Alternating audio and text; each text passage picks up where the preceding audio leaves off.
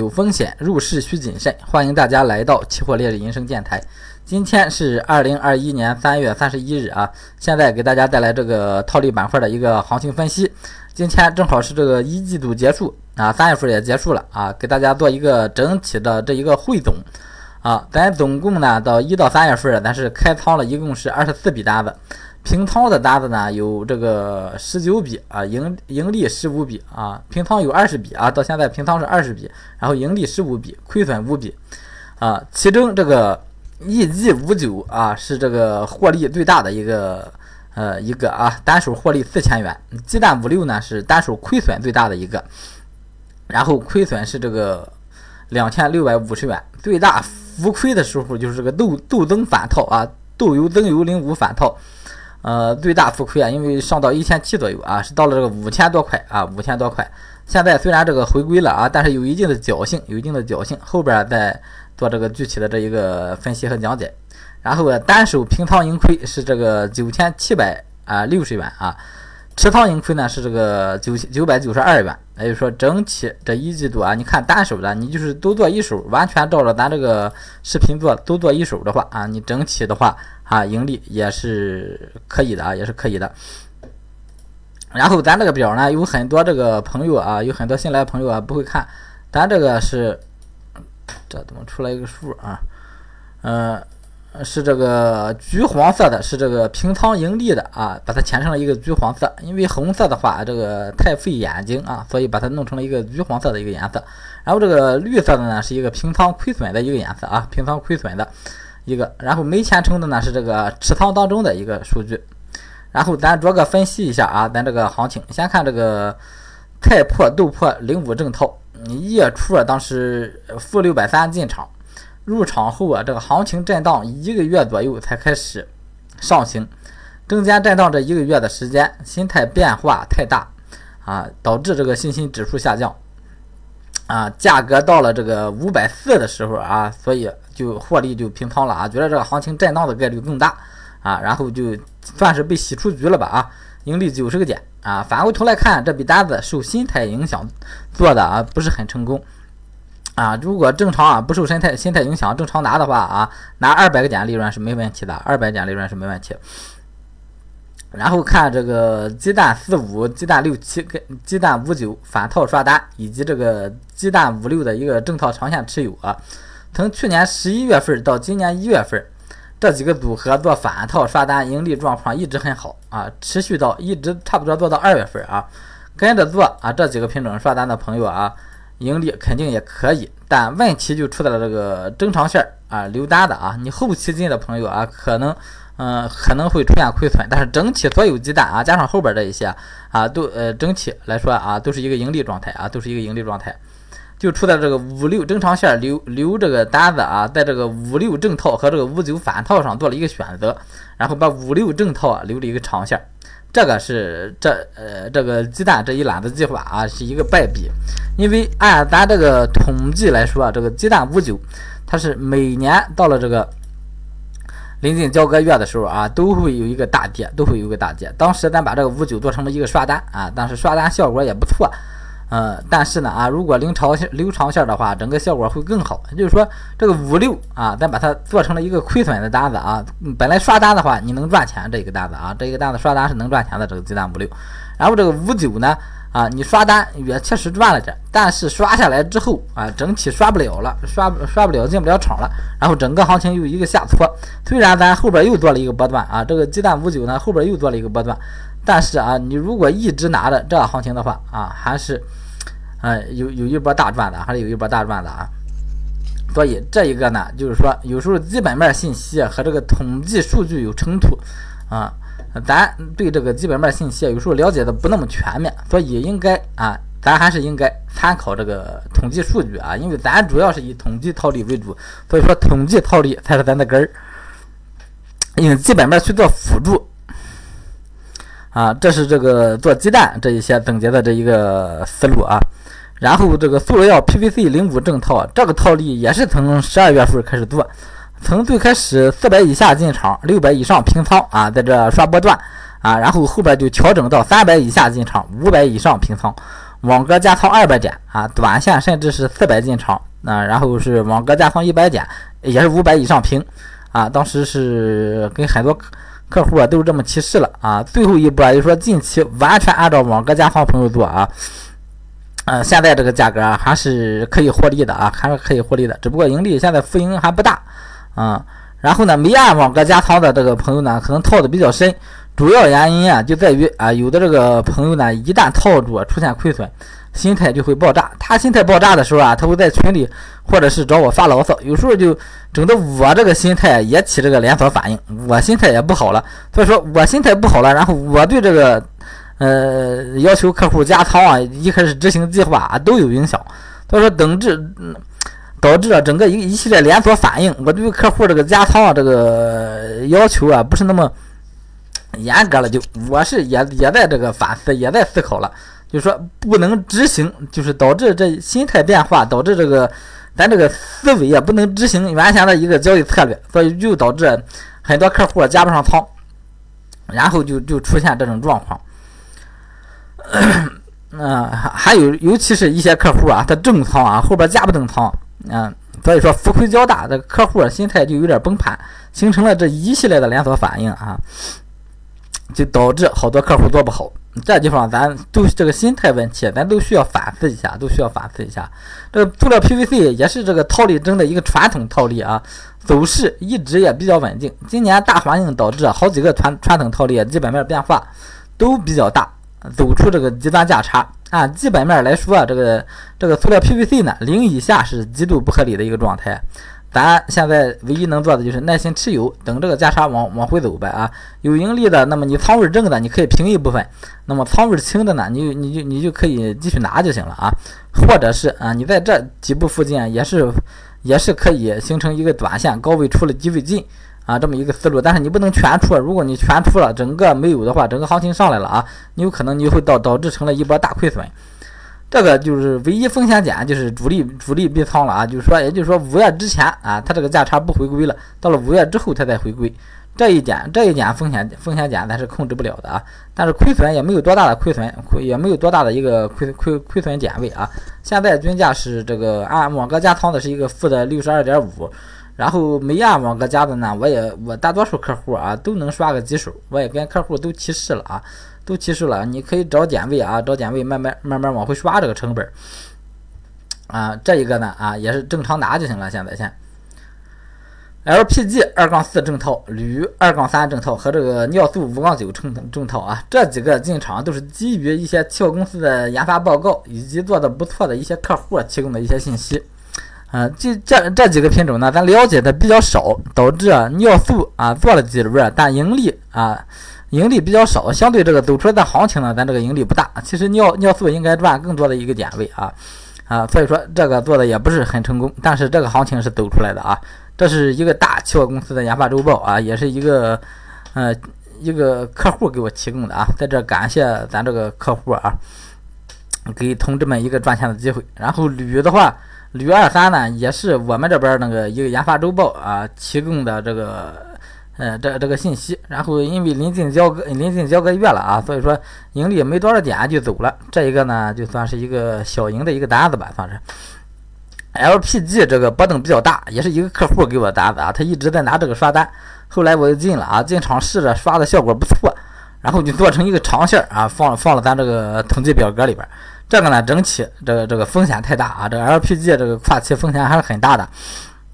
嗯，虽然最后咱这个是赚钱的啊，但是整体风险成本比较高。后期 LPG 的这几个行情啊，我就没怎么提示啊，没怎么提示。但是我还是一直在拿这个 LPG 刷单啊，掌握这个规律呢。其实刷单，确实是个好好品种，但是需要设止损。它这个品种，它这个品种啊，经常的走极端啊，它回归给你机会，但是它还是还是会走单边。这个 LPG 这个啊啊，朋友们做的时候一定要牢记啊，一定要设止损。然后看这个玉米淀粉这一个零五零五正套，这也是一个很传统的一个套利啊。今年行情啊走出极端下跌行情，两次创历史的破位，跟这个 LV 套利这个类似。如果早期一直做啊，这个你前期你就跟着我做的话，或者完全按照网格加，因为咱这个网格给的比较宽幅啊，除了短线的啊，做这个正常的网格给的比较宽幅，一百点加仓。你肯定是赚钱。你不管是刷单啊，还是这个，嗯，还还是报长线，你你最起码到现在你是不亏的啊，你是不亏的。你就是哪怕你最后，呃，最最后就是说进了这一波跌到负六百多，你加上一波仓，啊，你到现在也是不亏的。这个呢，做这个呢，也是基于这个，嗯，亏钱的客户啊，也是有亏钱的客户。亏钱的客户为什么呢？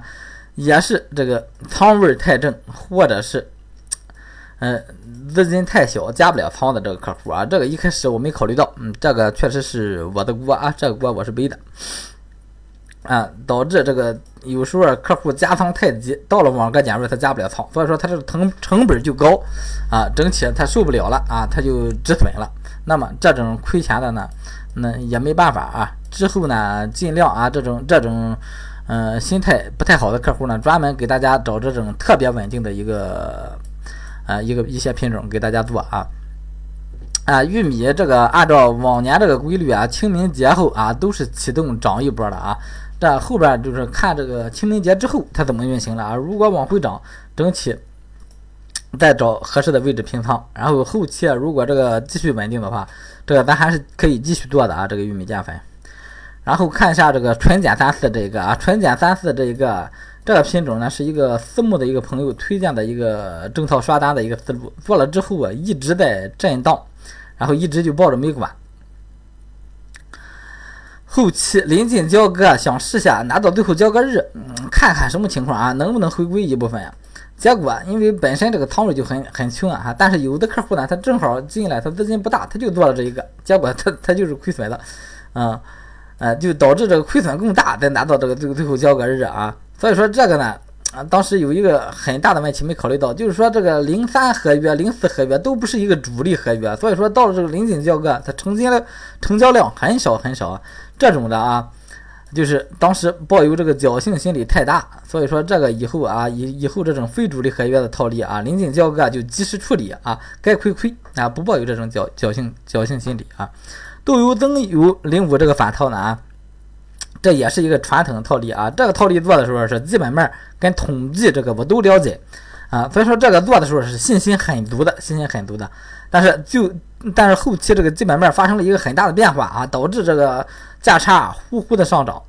啊，浮亏很大很大。但是中间这个一开始我还是信心很足，到一千四的附近，我我还是信心很足。后来突然我得到了一个消息啊，得到了这个基本面信息之后，我觉得基本面有所反转，然后我就想再想，呃，再想这个止损问题啊，整个，嗯，这个计划就发生了变化。后边这个加仓呢，也没让客户加，就是一一直在这个等啊，等一个反转的一个信息，哪怕保。涨上到一千七七的时候啊，我都是都设好止损了，设好止损了，都都选好止损点了。然后如果再涨的话就止损。然后呢有反转或者或者是这行情啊有有回落的时候啊，寻思再止盈。结果整个基本面又出现反转了，然后整个价差又回来了。现在是到了这个一千啊一千左右了啊，一千左右，现在盈利一百来个点。但是我觉得这个行情啊到八九百问题应该是不大。八九百问题应该不大，建议这一个啊，今天是没给大家设这个止损点，没往上提啊，幺零幺零八零啊，这个设在幺零八零啊，再往下提这个，呃，从这个止损呢提到这个二百多个点，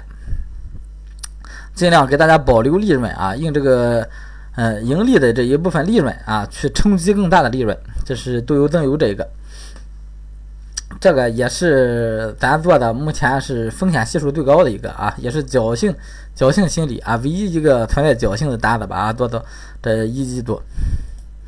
然后看螺卷零五正套啊，螺卷零五正套传统套利啊啊，去年时候咱做了几轮，做了几轮啊，这这个做了好几次啊，是负一百到负三百这个正常运行区间，它这个价差。因为这个热卷螺纹啊，现在其实生产成本是一样的啊，也就是说两个按生产成本来说的话，都是，也就是说它的价差应该在零轴线啊附近运行。但是这个热卷这个销售成本上大概是高出了这个一百五十块钱左右。嗯，但是呢啊，今年四月份啊，可能要公布一个出口退税一个数据，可能热卷要不退税了，这有可能会导致这整个价差运行区间下移。啊，所以咱这个位置我也下移了五十个点啊，做一个做一个网格啊，做一个网格，然后设止损。这一个呢，嗯，也就是说，嗯，相对来说风险系数比较高啊。这一次做的风险系数比较高，然后整体盈利的概率可能不是很大。这个螺卷套，然后豆油五九，增油五九啊，就是下边这个豆油五九，增油五九啊，然后这个豆油五九做两次啊，止损了一次啊，止损了一次，然后包括这个增油五九，这一个呢，都是基于我一个经验啊，我看这个经验，它上涨的这个价差上涨的势头差不多了啊，有回落的迹象了啊，我就找一个止损点啊，背靠这个止损点啊来进场。这种的套利啊，在在咱一季度啊，我提示的不多。其实这这这种套利呢，去年我也做过好几次，我提示的不多，但是呢，做的很成功。也就是说，后边这种的，我会着重给大家推几个，着重给大家推啊，都是带止损。这种好处就是利润大，利润很大。你看一季啊，一周时间啊，就是说单手获利四千元，咱这是还是设，因为咱是设。设止损一直往上提，一直往上提啊，提到这个位置啊，四千元的一个利润，最高啊能到五六千。然后这个豆油五九呢也是提的啊，也是往上提的，提的最后留了个留了个两千，又留了个两千的利润啊，这个豆油五九。然后增油呢也也是提，不提的话，如果继续拿啊，如果按照以前的套路继续拿的话，整个现在的话利润会更大啊，利润会更大。然后后边重点关注这个邓丽梅五九这一个反套进场，这一个也很重要啊。然后这个龟且猛龟这个零九反套，这个是基本面与统计套利结合的一个长长线套利啊，网格五百点啊，加一次仓，或者是上方直接设止损就行了啊。这个可以按做一个呃波段，也可以做一个长线啊。波段就是负二百一线啊平仓，然后长线的话就是负一千以下再平仓啊。好，所有这个能分析的品种呢，基本上都这么多，都给大家带出这个分析了啊。然后有各方面需要的朋友啊，可以通过这个财富密码来微我就行了。然后一季度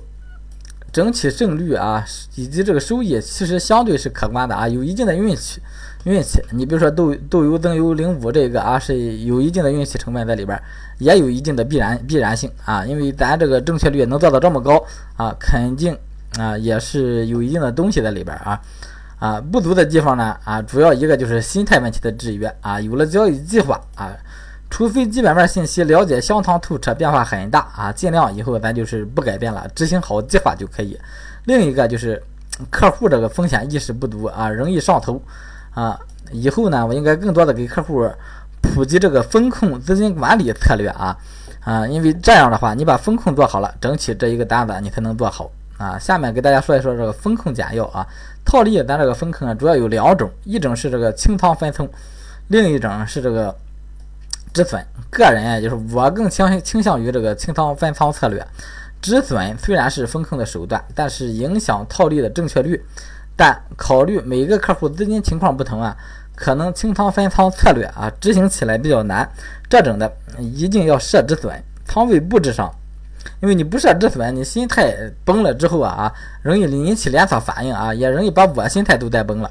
仓位布置啊，再说仓位分布怎么清仓啊？一般咱就把这个资金啊，你分成十等份儿儿，就是说你你这个资金有一百万，你分成十份十万的啊，每个品种你就用这十万块钱去做。啊，就是加上这个网格，你比如说你这十万块钱能做十手，那你网格有五个网格，你要做网格的话，那么你就你就把它分成这个一次做两万，一次做两万，这样去做。啊，没有网格的呢，你也尽量用百分之五的资金啊，不要不要这个你这个一个等份全用完。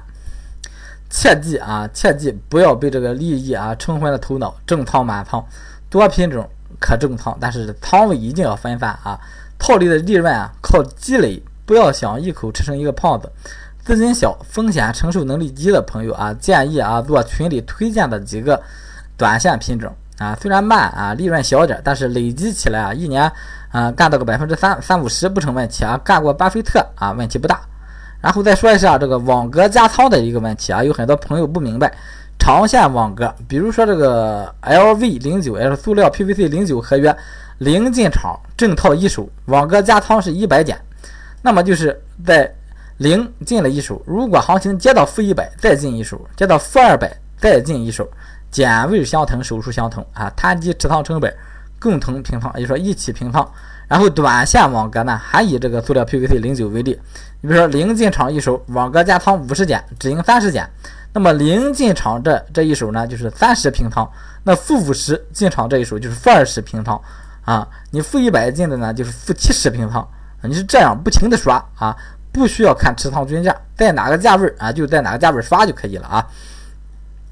然后有个后后市展望啊，邓丽梅五九啊，能否复制之前的行情啊，冲高到这个一百附近，然后来个 V 字反转啊，给咱个几十点的利润。也就是说，这个你如果做上的话啊，能盈利就时间也很短。然后龟且猛龟价差啊，能否下探到一千五，负的一千五？塑料